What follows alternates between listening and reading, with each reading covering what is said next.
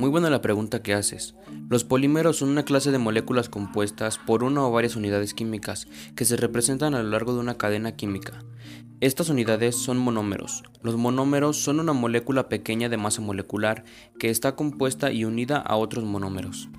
Hace poco escuché algo relacionado con la polimerización. ¿Me podrías explicar qué es la polimerización? Sí, con mucho gusto.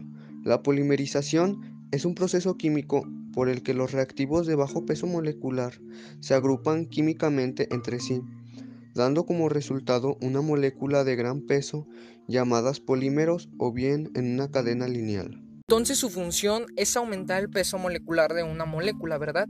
Eso es correcto. Ok, muchas gracias por resolver mi duda.